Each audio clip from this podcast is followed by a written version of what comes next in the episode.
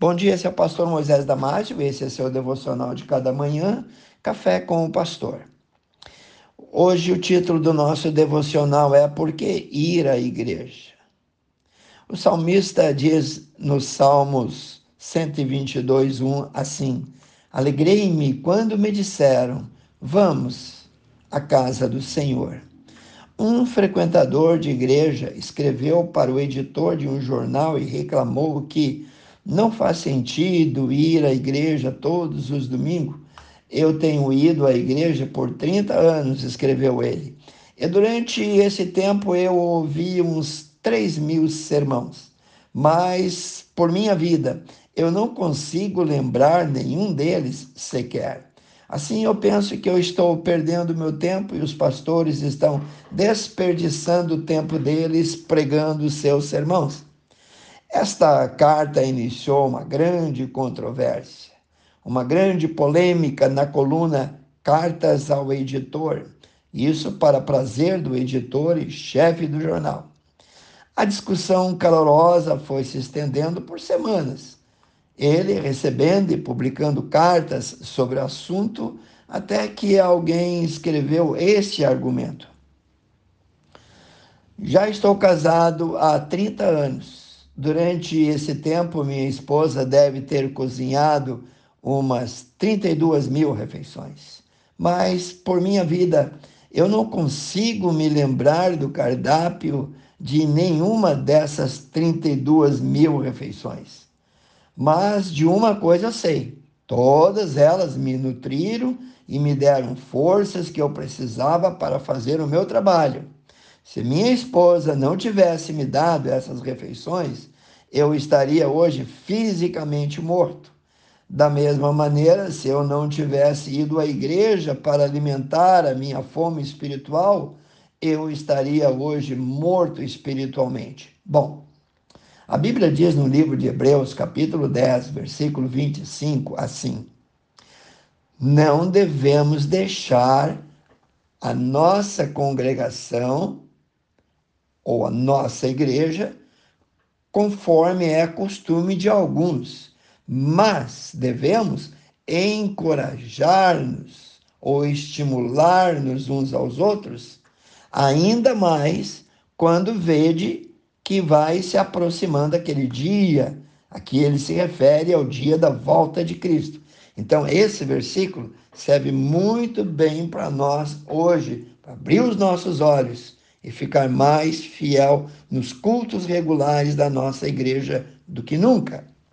Fé é ver o impossível, é acreditar no inacreditável. Fé é receber o impossível. Graças a Deus por nossa nutrição física e espiritual dada em cada culto. A grande maioria das pessoas que frequentam um restaurante e se alimentam todos os dias naquele local e quando encontram um tomate azedo ou um bichinho no alface, eles simplesmente largam o restaurante e saem falando mal do local. Acabam esquecendo completamente que se alimentaram ali durante dias, meses ou anos. Assim é as pessoas que se desviam da igreja, se desviam de Jesus elas colocam a culpa na igreja porque fazem da igreja um restaurante fast food. Alguns atiram para todo lado. Alguns saem da igreja pelo erro delas mesmo, mas não querem admitir, são ingratas, orgulhosas demais. Outras saem por culpa de outras pessoas e colocam a culpa em Deus outras não achando motivo nenhum, mas porque já tinham uma coceira que os perturbava, pois queriam sair e dar um tempo, isso é, dar um passeio no mundo, eles, eles colocam então a culpa no pastor. Estas já não vinham na igreja para ouvir a palavra e adorar a Deus, vinham sim para procurar motivos para sair.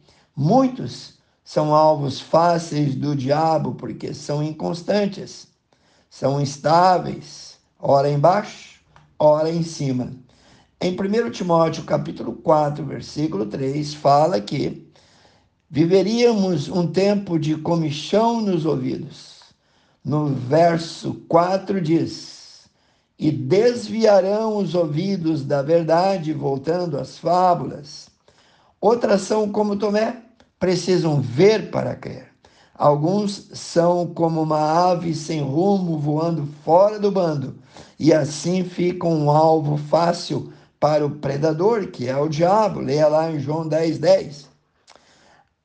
Adoração verdadeira é cultuar a Deus juntos na congregação e é uma parte vital, eu digo assim, sobrevivência para nossa caminhada espiritual, muitas vezes já tão fraca e desanimada. Abandonar o rebanho só vai dar lugar mais ainda ao inimigo. Ele caça a si mesmo, ele separa para depois devorar, destruir. Em Atos capítulo 1, versículo 14, diz que na igreja primitiva, eles, os crentes primitivos, perseveraram unânimes na oração. Também lá em Atos capítulo 2, 42, diz que perseveraram juntos na doutrina dos apóstolos. Para terminar, deixa eu te citar o Salmo 77, 13, onde diz assim: O teu caminho, ó Deus, o teu caminho está no santuário, e que Deus é tão grande como o nosso Deus. Quero orar contigo, precioso Deus, abençoa. Que as tuas mãos, Senhor, de poder, e nós sabemos, Senhor, que o Senhor é o Deus do impossível, que o Senhor pode todas as coisas, estejam estendidas sobre cada um que ouviu este devocional. Cada família, cada lar, cada jovem, criança, idoso, estende as tuas bênçãos sobre eles, eu peço e oro em nome de Jesus. Amém. Se você gostou desse devocional, passe adiante. E eu te vejo no próximo Café com o Pastor.